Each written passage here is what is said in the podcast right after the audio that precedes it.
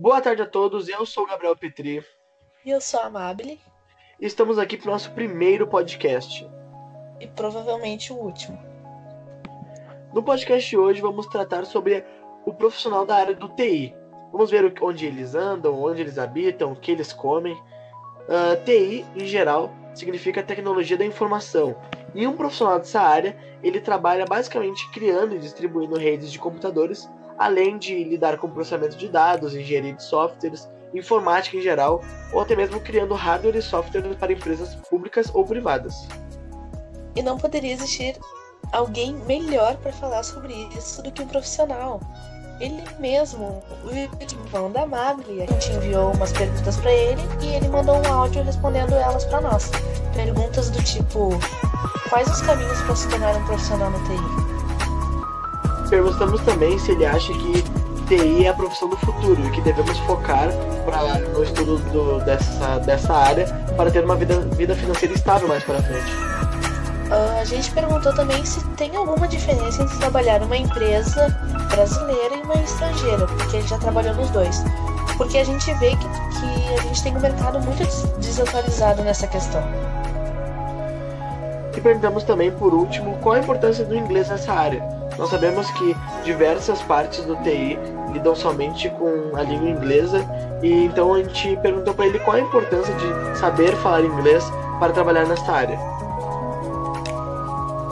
Então, a partir de agora, fiquem aí com as respostas dele, que ele explicou tudo detalhadamente pra gente e espero que vocês entendam. O profissional de TI, ele é um profissional que ele vai ter mecanismos e processos para que a informação dentro instituição, organização ou empresa funcione da maneira mais eficiente possível, reduzindo assim custos e gerando uma melhor visibilidade do fluxo de informação que ocorre dentro daquela organização.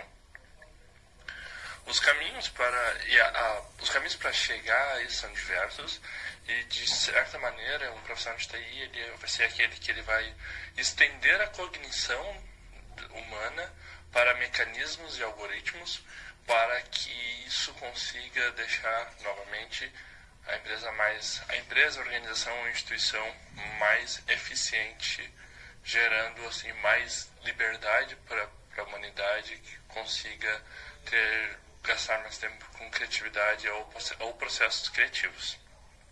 Os caminhos para se tornar um profissional de TI sempre vão ser em volta de cursos e materiais, laboratórios e que vão fazer for, forjar esse profissional da, da maneira melhor possível.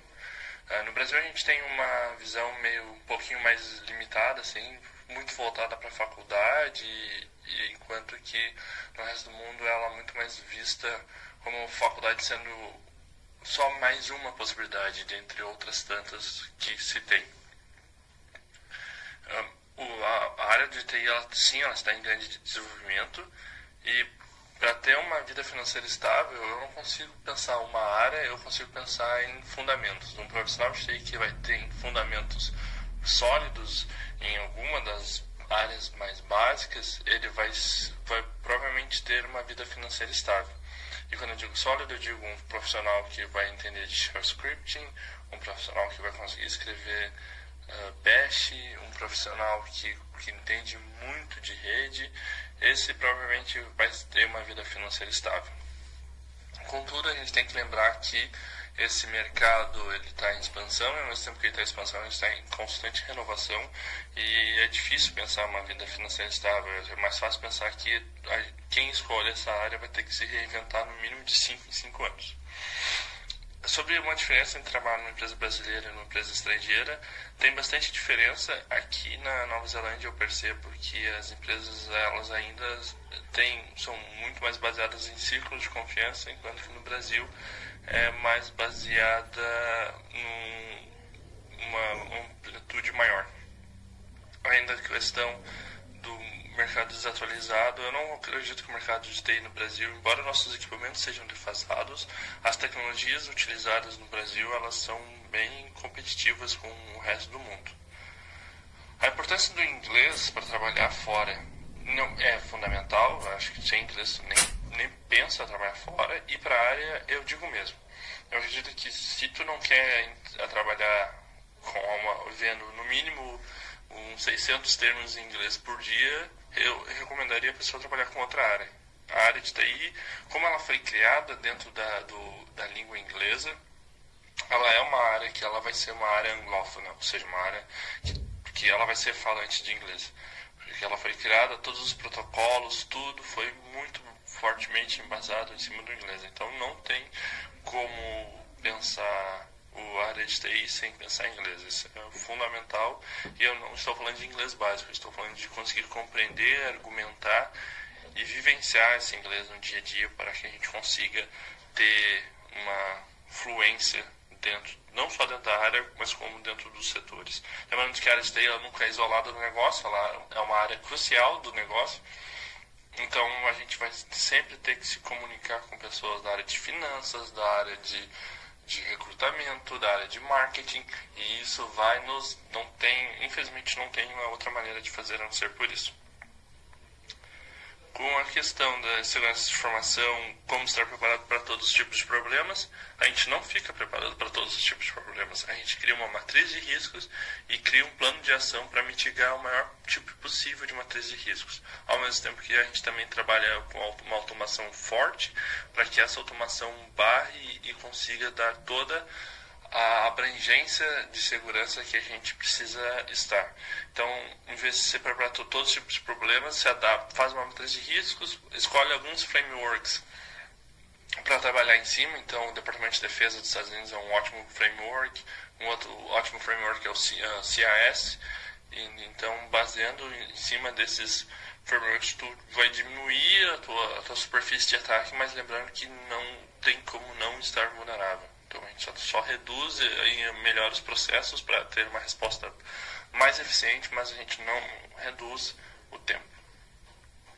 Por fim, com relação ao Marco Civil da Internet e a LGPD, eu acredito que um profissional tem que entender essas leis e isso pode inclusive vir a ser um diferencial. Um profissional que vai conseguir argumentar baseado nessas leis, ele vai conseguir, digamos, puxar a sardinha para a área de TI e vai ter um embasamento uh, le, legal, no sentido de, de, legislação, para fazer isso. E na Nova Zelândia a gente tem uma lei parecida, que é o Information Security Act, e ele não, ele não é tão completo como a LGPD. A LGPD é baseada na GDPR da Europa, e o Marco Civil da Internet ele é, ele é baseado num grande esforço de diversos setores para criar esse marco civil.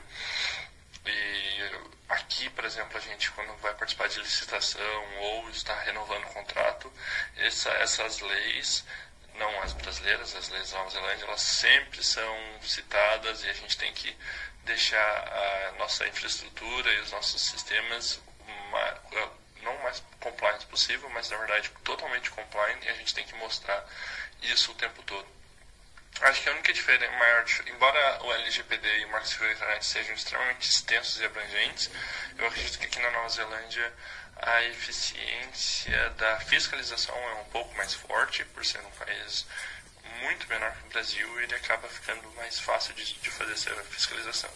Mas um profissional de TI que tenha uma, uma sólida formação disso e consiga provar e argumentar os pontos dessas leis e por que, que a gente tem que deixar os sistemas seguros ou por que, que nós temos que criar os mecanismos que vão ser que vão responder sobre essas duas leis vai sim gerar um diferencial porque a gente infelizmente como é uma área de fácil entrada no, no mercado, a gente tem muito profissional meia boca, e então qualquer coisa, tendo uma, uma, uma formação sólida, tendo um conhecimento muito embasado com essas, essas camadas de questão de legislação, de, de entendimento de funcionamento da, do negócio, geralmente isso até dialoga com o que a gente comentou antes sobre a estabilidade financeira. Um profissional que entende leis, entende processos, entende risco de negócio, entende de negócio, de lógica de negócio, com certeza ele sempre vai, vai ser empregado.